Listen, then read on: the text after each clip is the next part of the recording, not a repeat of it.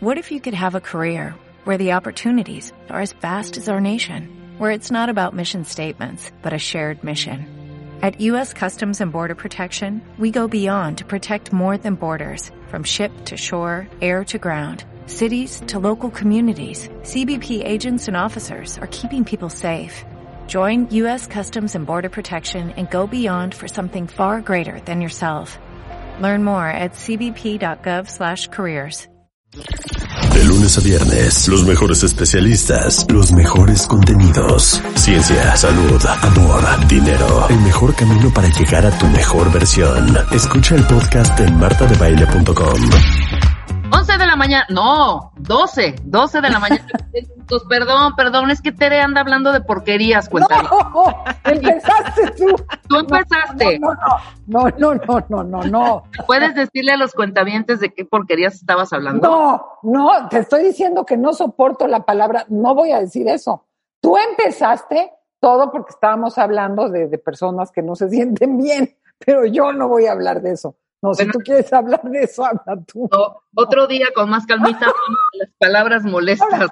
Sí, no, es que hay palabras, hay quien puede decir una cosa, hay quien no puede decir otra, sobre todo de las eh, eh, cosas que, que, que, no, no, Rebeca, no voy a decir, es un asco. Ok, sí, porque te va a dar culpa y el tema no. pues, hoy es ese. No, no me va a dar culpa, me va a dar asco, pero si quieres hablamos de la culpa.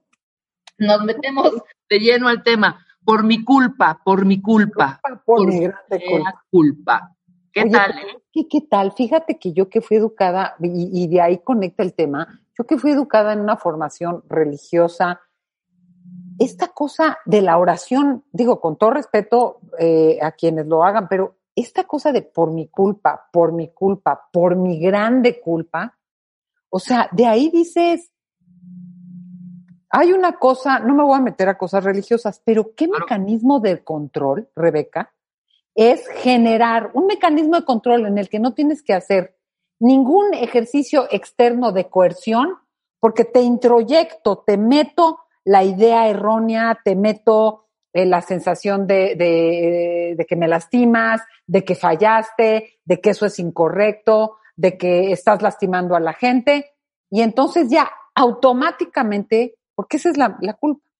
Un mecanismo automático por creencias, eh, sentencias, amenazas introyectadas, que se activa cuando no estoy haciendo lo que me dicen que debería ser, lo que debería ser, etcétera, etcétera, etcétera. No, pues sería una cuestión de irnos muy atrás. Imagínate, si venimos del pecado, esa es una creencia, ¿no? Ya nacemos culpables, este ya acto, tenemos que ser claro, perdonados este acto amoroso y este, y este regalo de la vida que haya surgido a partir del pecado. Del pecado, de lo no sucio, sé, hablando de asco, claro. hablando de asco, de lo sucio, de lo prohibido, de una cosa baja, de una cosa, es fuertísimo. Claro. Y ahí agrégale, porque cómo se mezclan cosas, y, y ahí agrégale a todas las sentencias, yo recuerdo que cuando hacía ciertas cosas en mi adolescencia, infancia, ciertas cosas, y no sexuales, ¿eh? porque ojalá hubiera sido más sexual en mi adolescencia e infancia, yo creo que lo tenía más que reprimido, pero que le, no les presté no sé qué a mis hermanas, eh, que vi un programa que a mis papás les parecía. Y la palabra, ¿sabes cuál era? Qué tristeza. Wow. Qué tristeza que quién sabe qué, qué, tristeza que no compartas, qué tristeza. Entonces tú empiezas a vivirte como estoy haciendo algo muy mal e introyectas todas esas creencias. Pero mira, Rebeca, yo quisiera decir algo. Yo creo que hay una culpa sana, porque solo los sociópatas, los psicópatas, literal, ¿eh? Esto es literal. No tienen remordimiento, no tienen culpa, voy derecho, no me quito, yo hago mi propio código de conducta, si te gusta, qué bien, y si no, ahí te voy. Entonces, la experiencia de nunca tengo culpa es una enfermedad, es una experiencia patológica, porque la culpa funcional tiene un sentido, tiene un propósito que es indicarte que estás atropellando a otra gente o te estás haciendo mal y pues que requieres considerar, reflexionar y reparar en la medida de lo posible.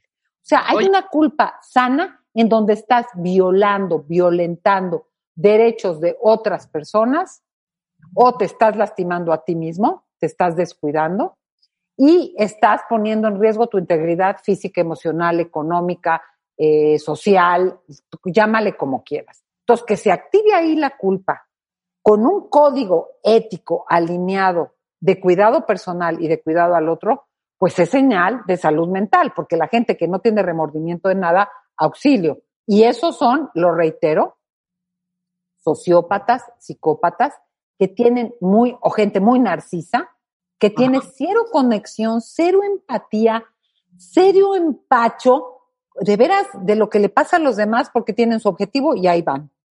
Esa es una culpa sana, pero yo creo que hay una cantidad de culpas, Rebeca, innecesarias, muy metidas por la sociedad, muy por el deber ser, muy moldeadas por las cosas de género, por ejemplo, las mujeres que no tienen hijos, que no cuidaron a la mamá, eh, no sé qué, que no esperaron a que el esposo, o sea, muchas cosas de estos roles de la mujer en función a las necesidades de los otros y de los hombres, de ser el excelente proveedor, el macho cabrío, el que eh, no le importa poner el cuerpo y enfermarse, o sea, muy fuerte muy fuerte. yo sí quiero invitar a los, no, no, no, adelante, yo quiero invitar ahorita a los cuentamientos precisamente por esto que estás diciendo, que nos compartan cuál han sido estas o qué razón o motivo les ha generado esta enorme culpa y que no pueden al día de hoy con ella. ¿No? Cuentavientes, hombres y mujeres, los leemos. ¿Cuál es su enorme culpa al día de hoy? y a ver tú qué puedes arreglar tantito. Y Rebeca, ¿sabes qué? Muchas veces te das cuenta que es irracional pero como se activa esta cosa muy, que, que completamente, porque se manifiesta en muchas formas. La culpa se manifiesta de forma física, donde eh, te duele el estómago, te duele la cabeza, no puedes dormir, eh, vives con, con, el, eh, con una opresión en el pecho, con la respiración entrecortada, etcétera. Bueno, hay gente que hasta camina así, como, como dobladita, que ni siquiera se puede enderezar, con un peso, va cargando, ¿me entiendes? O sea, hay muestras físicas, hay muestras emocionales, que es como lo más común, por decir, más obviamente no lo único, es este agobio, este remordimiento, esta sensación de vergüenza, esta angustia, el miedo a defraudar a los demás, este, la sensación de, minusvalía, porque yo siento esto, porque yo pienso esto, porque, mira, no sabes cómo me dicen los domingos en los verdadazos, es que quiero independizarme, pero mi mamá me dice, personas de entre veintitantos y treinta y tantos años, pero mi mamá me dice que si me voy se va a morir, que no podría vivir sin mí. O sea, ¿qué es eso? Y luego mentalmente, Rebeca, ¿qué es una verdadera, cómo te diré, eh, pensamientos intrusivos, ideas compulsivas, una rumiación, una serie de sentencias, soy malo, es que si hago esto no va a poder ser, es que lo voy a lastimar, es que me van a dejar de querer, es que si se enferma va a ser por, no, es que si me voy y le pasa algo a mi mamá, no me lo voy a perdonar. O sea, una rumiación que es como muy obsesiva mental, que acompaña el sentimiento de, de, de, de zozobra, de remordimiento, de, vergüenza, de etcétera, etcétera. Claro, se acaba traduciendo en algo físico. Entonces, es una cosa muy desagradable porque uno no te deja estar en paz y dos, acabas haciendo cosas, Rebeca, que no quieres, que no corresponden a lo que necesitas, que no se alinean a veces ni con tus valores, que te pueden resultar aburridas porque no son de interés. Entonces no puedes legitimizar o legitimar, no sé ni cómo se diga, lo que necesitas, lo que quieres, lo que valoras, lo que te gusta, porque estás con el temor de lastimar, ofender. Ya no te digo los que tienen estas ideas rígidas de que de plano se van a ir al infierno, ¿no? No, pero a veces hasta es atentas contra tu propia integridad. Totalmente, Rebeca. Pero te voy a decir por qué. Porque no quieres, o sea, es más fuerte el peso de esta culpa por no querer pagar esa factura, que ahorita vamos a ir desmenuzando. O sea, es imposible no sentirla. O sea, habrá, habrá que trabajarla y ver este, o sea, ver cómo se acomodan ciertas emociones, ¿no? Esto que dices es muy importante, porque si no, no, ahora me voy a sentir mal porque siento culpa, dijiste. Es importante no sentirla, por esto, por nuestra historia, por nuestros mandatos, por nuestras religiones, por lo que sea. todos vamos a sentirnos culpables de algunas cosas. Racionales, Claro. repara, sé consciente, no maltrates. E irracionales, hay que desmenuzarlas. No, por supuesto. Bien. Por eso, y te digo, desde detalles chiquititos, o sea, cuentamientos, cáchense cuando generalmente, eh, te digo, y en, posiblemente en 24 horas, cedas a cosas que no quieres hacer por sentirte culpable, ¿sabes? Desde, no, sí, yo te llevo, estoy cerca y paso por ti y te Sí. llevo. Ah, no, Sí. no, no puedo, güey. Voy a tener Sí. un ya estás conectado en el teléfono por, por, el- por el temor a sentirte peor después por no haber hecho o un favor o hacer una llamada o recoger algún eh, producto o no sé, inclusive cosas ya mu- mucho más fuertes, ¿sabes? Y Rebeca, hasta recibir una llamada. Hay gente que quiere hablar y quiere hablar, oye, no, y decirle, no, no puedo. A mí a veces me dicen, es que nunca tienes tiempo. Pues, o sea, ahora sí que por ahorrarte el nunca tienes tiempo.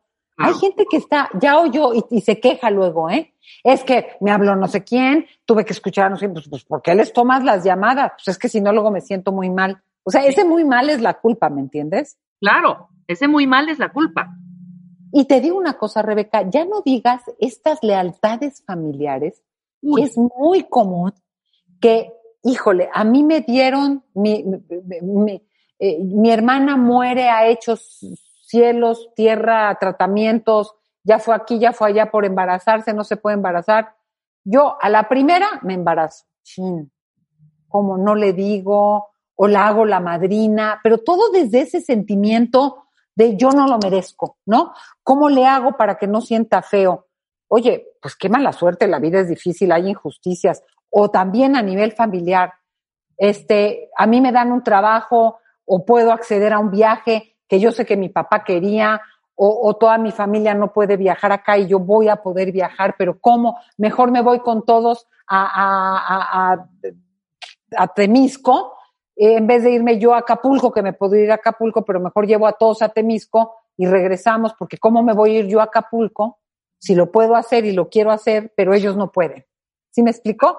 En esta alianza de lealtades familiares donde o todos coludos o todos rabones. Y te voy a decir, muchas veces los contextos, por eso también se activa la culpa, Rebeca, porque muchas veces el contexto te hace sentir culpa. Bueno, claro, tú que tienes este una casita de fin de semana, o no, bueno, claro, tú que tienes coche, o tú que puedes viajar, o tú que, que, que, que tienes una persona que te lleva y te trae, que te maneja, pues no, yo tengo que andar manejando y es muy pesado. O sea, la familia cuando un, ahora sí como una palomita explota primero, le va como en feria, porque los otros maicitos tan chingue y jode, no, claro, como que tú sí, y como si ese otro debiera de compensar lo que los otros no tienen. Entonces, ojo, tiene que ver con nuestra estructura de carácter, obsesiva, rumiante, perfeccionista, sí.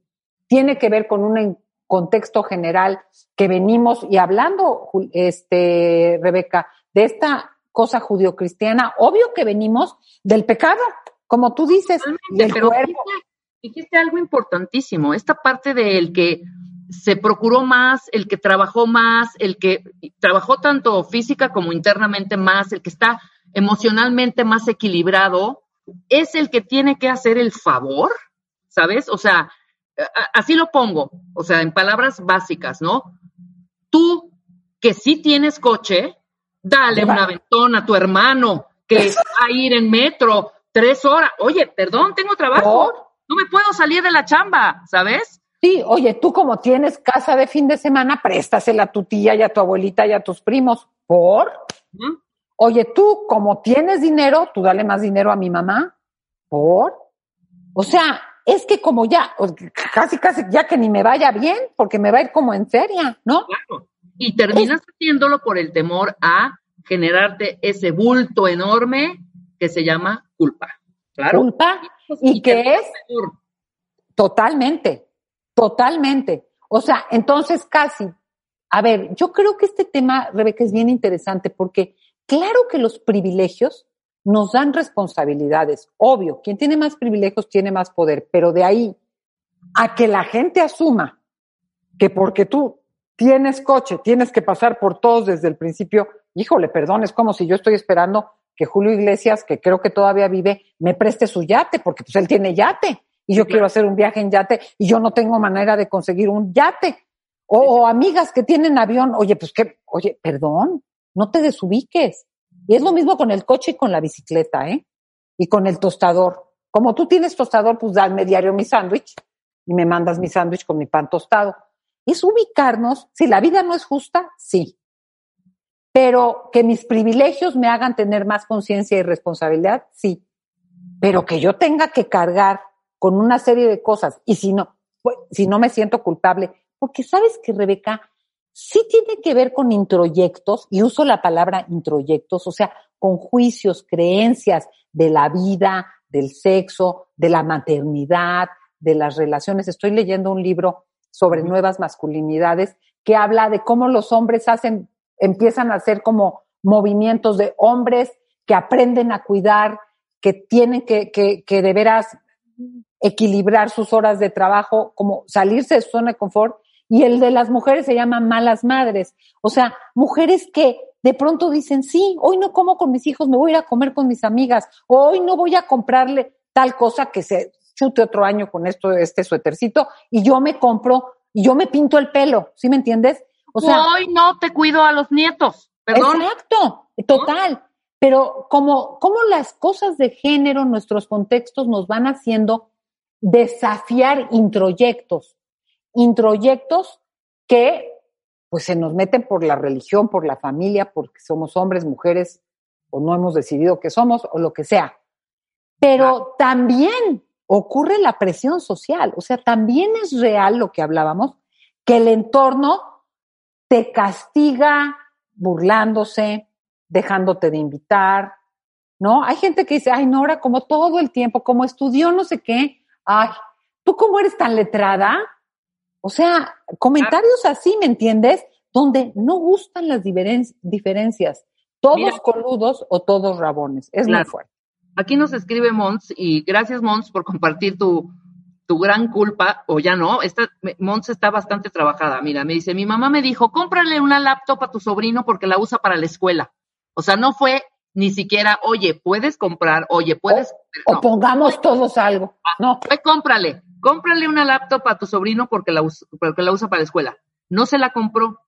Anteriormente, Monts hubiera sentido culpa, pero ya aprendió que las responsabilidades de otros no son las suyas. Montse está bastante trabajada, ¿no? Consciente, pero fíjate que dijiste algo bien importante y lo dijo Monts también. ¿Qué crees? A veces preferimos sentir el enojo, el coraje, la chinga, y hacerlo para que no nos fastidien, que tolerar el malestar de posicionarme como contundentemente y con claridad no lo voy a hacer. Y ese malestar, o sea, el malestar se disipa, es como cuando se disipa tolerándolo, este, Rebeca.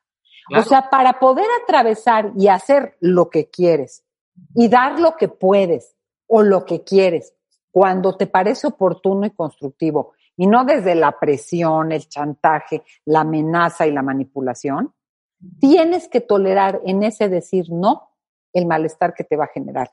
Como decía hace rato, es tan cansado desde la cosa física hasta los remordimientos, hasta los pensamientos eh, totalmente compulsivos de no me, me, van a dejar hablar, ya no me van a invitar, van a decir que soy una sangrona, yo no quiero parecer sangrona, pero tienes que tolerar esa, ese tránsito por esos malestares cuando das el no. ¿Me explico? Es que la gente dice, es que yo sí me quiero ir de casa a mi mamá, pero sin culpa. ¿Qué crees? Te vas a tener que ir con culpa. Con claridad, pero con culpa. Porque solo se te va a quitar. Es como la yoga, como yo digo siempre. Es que yo me quiero parar de cabeza, pero que no me duelan los brazos. No, tienes que hacer el perro boca abajo, la escuadra, el luchador, no sé cómo se llama. Vas a ir con culpa y a pesar de los señalamientos de quizá toda tu familia que te van a decir, eres una egoísta, además. Ah, exacto. Además. Egoísta, solo piensas por ti, tú que tienes ventajas tienes que ayudar. Yo creo que de veras, qué fácil, Rebeca, es hablar, me voy a poner del otro lado. Cuando tú eres la que no tienes el coche, el yate, el avión, el dinero, el novio y el todo. Qué fácil es hablar desde esta cosa resentida de carencia, qué poco sabes de la vida y de, y de, pues, de lo humano cuando, cuando no lo tienes. ¿Crees que si lo tuvieras vas a ser la toda generosa? Y no porque seamos egoístas, pero cada vida es una historia particular que se relaciona con las de los demás, pero que no puedes arrastrar a los demás. Hay diferencias. Habrá quien tiene más dinero, pero habrá quien tiene más salud, habrá quien tiene más belleza física, pero habrá quien tiene más inteligencia. O sea, medimos las cosas también con base en el contexto en el que nos movemos. Entonces, yo creo que entender esas diferencias y no cobrarlas porque tú tienes medad es central para el manejo no culpígeno de los demás. Pero bueno, pues ya seguiremos dándole la vuelta a esto. Déjame, claro, déjame hacer una pausa rapidísimo e insisto, mándenos por favor los motivos o las razones por las que hoy vienen arrastrando una culpa infernal. Estamos hablando de la culpa con Teledicen después del corte. Síguenos en Instagram, Marta de Baile. No te pierdas lo mejor de Marta de Baile, dentro y fuera de la cabina.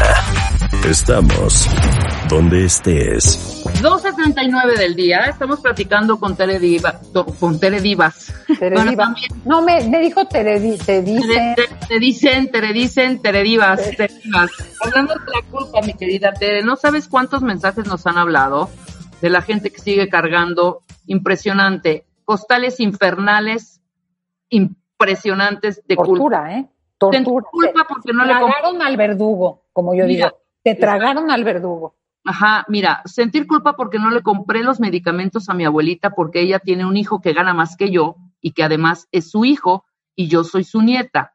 Es más responsabilidad de él que mía, ¿no?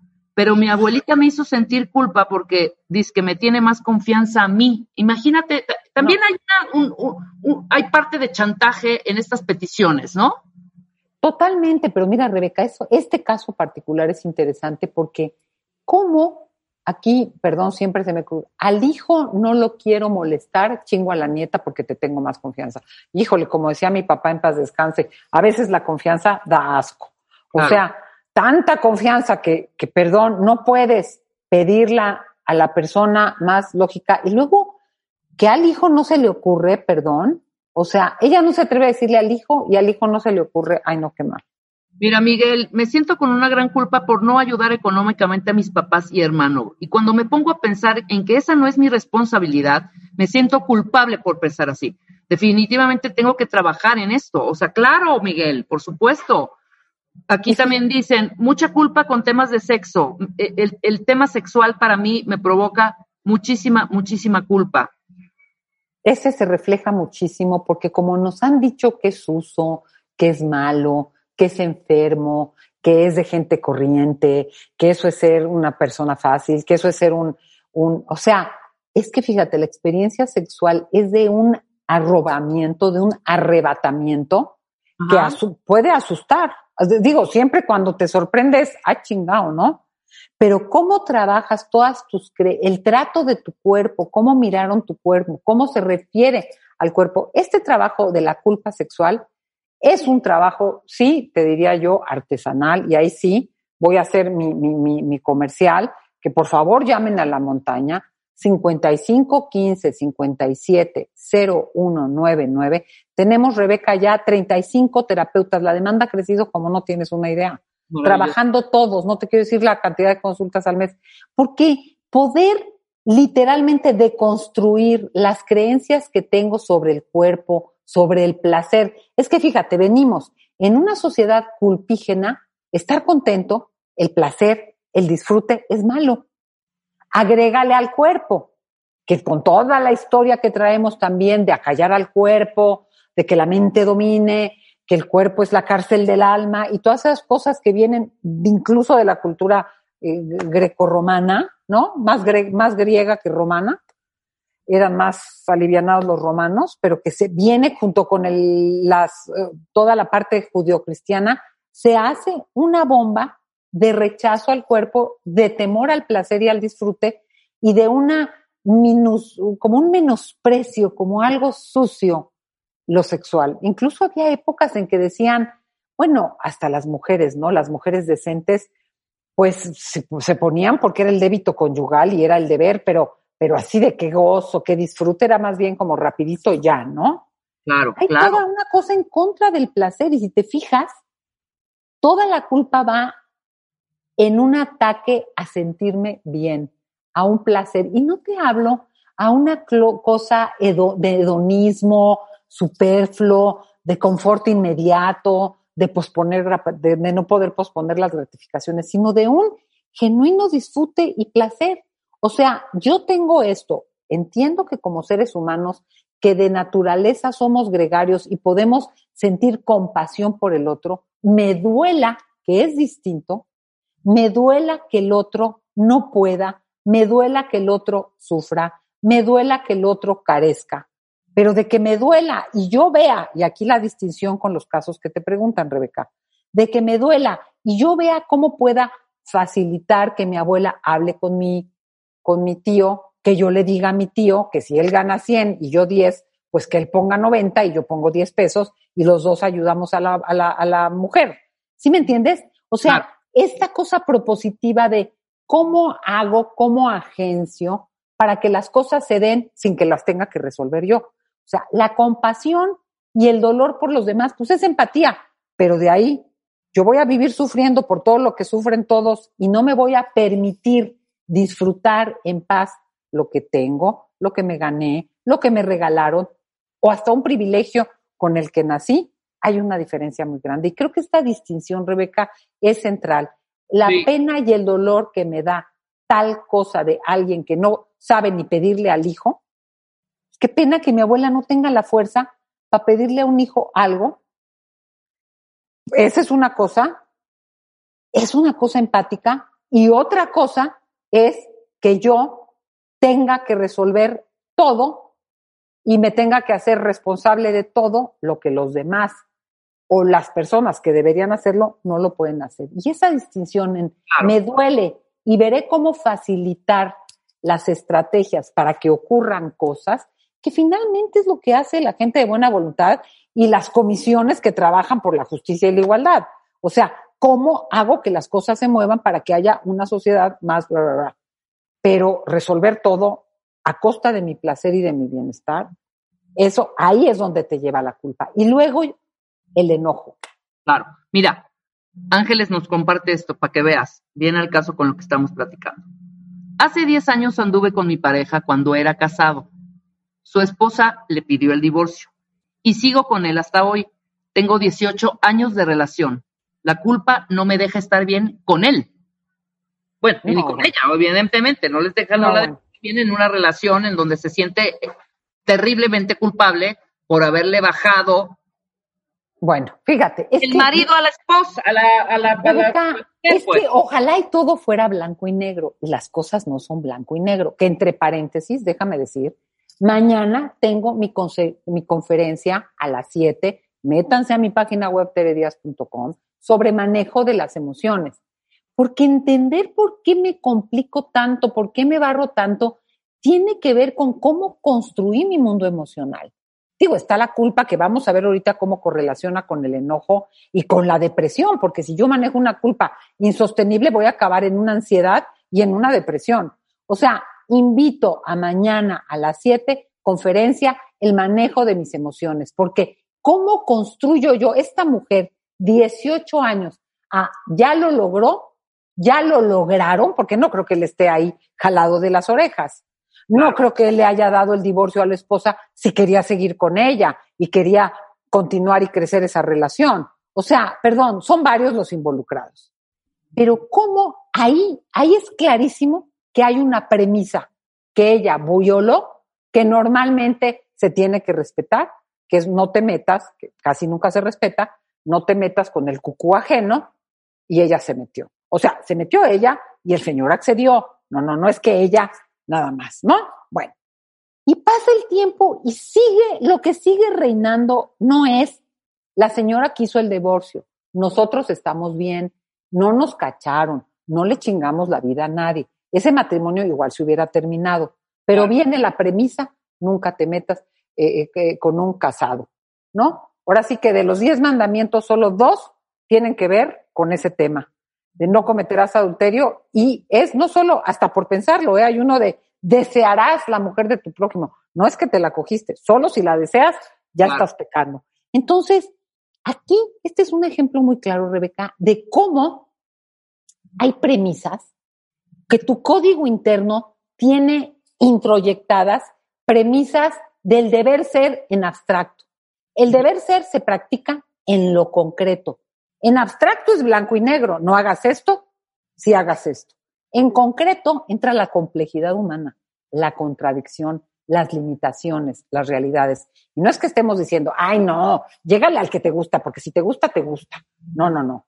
Se dieron las cosas, no nos está narrando la historia ni nos la narrará, pero la mujer pidió el divorcio, se involucraron antes, siguen juntos, no querían fastidiar a nadie, no había una intención de fregar.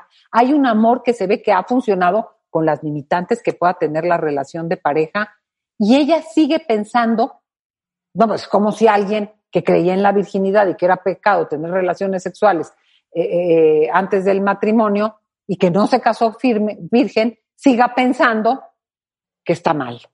O sea, cometió una cierta infracción, sí, corrió ciertos riesgos, sí, pero también hay cosas que nos pasan. El señor quería, la mujer pidió el divorcio, 18 años después, ahora te voy a decir, la cagaste neta. En este caso, fue más un tema mucho más complejo, pero la regaste. No puede eh, eh, existir el autoperdón, no puede aceptar, no podemos. ¿En dónde nos dijeron que somos perfectos? somos no solo humanos, demasiado humanos. La regamos varias veces. Fíjate, ¿te acuerdas de la película de Seven Souls? De este actor negro que claro, Claro, claro, claro. Es interesante porque cómo uno de pronto, yo veo padres que fueron muy malos padres y reparan con los nietos. O sea, ¿cómo puedes, ya la, ya, ok, no puedes hacer una reparación? Vamos a suponer el caso de esta mujer que le arruinó la vida a esa mujer y por eso ella pidió el este y ella se aferró y lo que quieras. Bueno, vamos a empezar porque el hombre también tomó una elección, ¿no? No es que el hombre lo jalaron de los pelos pues podría reparar si de veras siente que obró mal desde esta mirada de me dijeron que no, esta mujer sufrió, él dudaba, yo le di toloacho, ¿cómo dicen? Sí, toloache. que, que haya hecho barbaridad y media en su momento, en su ignorancia, en su inmadurez, en su necedad y un poquito de maldad. Que te voy a decir, la gente mala, mala, no siente remordimiento, Rebeca. O sea que esta persona no es mala, mala. Porque la gente mala, mala, al revés. Eh, se siente con el derecho. Entonces, todo para decir, puedes reparar, todavía puedes reparar desde un lugar de hacer otra cosa para otro lado con otro discurso. Pero centrándome en eso y para cerrar, me gustaría decir dos cosas. Uno, tienes que crear un código ético interno que te va a regir, que te libere de creencias que no aplican, que te libere de mandatos impuestos, de deber ser que son teóricos y que puedas desarrollar informadamente, que te informes, preguntes, consultes, un código interno claro, respetuoso de ti y de los demás, que sea el que te dé tu línea de acción. Porque si es por lo que los demás quieres y por lo que dice el Papa, estás frito. Eso por un lado. Y por otro, si me permites, pues sí invitar a la gente que le interese profundizar en su mundo emocional turbulento a la conferencia de mañana, el manejo de mis emociones, Tere Díaz, a las 7, métete en teredias.com y te inscribes porque de esto vamos a hablar, va a haber una sesión de preguntas, voy a regalar un cuadernillo de lectura para que profundicen en el tema, de qué va la culpa, de qué va la ansiedad, de qué va el enojo, etcétera, etcétera. Y pues es que el manejo emocional es un eje central, Rebeca, para la madurez integral. Quien no tiene un manejo emocional nunca va a poder actuar con libertad. Tienes toda la razón. Muchas gracias, mi querida Tere. Tienes muchísimos mensajes en Twitter. Ojalá tengas un poquito, un chance en la tardecita para poder contestarles y responderles todas las dudas. Me voy a poner. Gracias. Yo nada más voy a decir dos palabras, dos. Tomen terapia. Lo repito. Tomen terapia. De verdad. No es, necesario estar ya con un costal de miedos, angustias, vacíos y cosas arrastrando. No es necesario llegar a ese momento. ¿Cómo te aligera una buena terapia? Uy, una buena terapia es una buena charla, una buena compañía, de verdad, de verdad. Busquen a Tere ya con sus más de 35 especialistas que tienen en la montaña. Háblenle, hagan su cita, es también por estamos haciendo digitalmente totalmente por Zoom. No trabajamos con gente de Europa de, de, Estados Unidos de toda la República pues qué maravilla. Vuelvo gente profesional con maestría y experiencia ¿eh? aquí no es de que estamos practicando. En el 55 15 570199. Vamos soltando culpas, vamos aligerando y de por sí el sufrimiento llega solo, hay que disfrutar todo lo disfrutable, soltemos nuestras culpas. Exacto, muchas gracias Tere. Gracias a ti, Rebeca. Siempre tan puntual y siempre tan atinada en todo. Muchas gracias. Nosotros nos vamos, cuentavientes. Estamos mañana a las 10 de la mañana en punto en W Radio. Las heridas de la infancia, los problemas con tu jefe, tu suegra del infierno. Para eso y todos tus agobios, tenemos la solución. No te pierdas el podcast. Escúchalo en martadebaile.com. Hola, buenos días, mi pana. Buenos días, bienvenido a Sherwin Williams. ¡Ey! ¿Qué onda, compadre? ¿Qué onda? Ya tengo lista la pintura que ordenaste en el ProPlus app. Con más de 6.000 representantes en nuestras tiendas listos para atenderte en tu idioma y beneficios para contratistas que encontrarás en aliadopro.com. En Sherwin Williams somos el aliado del PRO.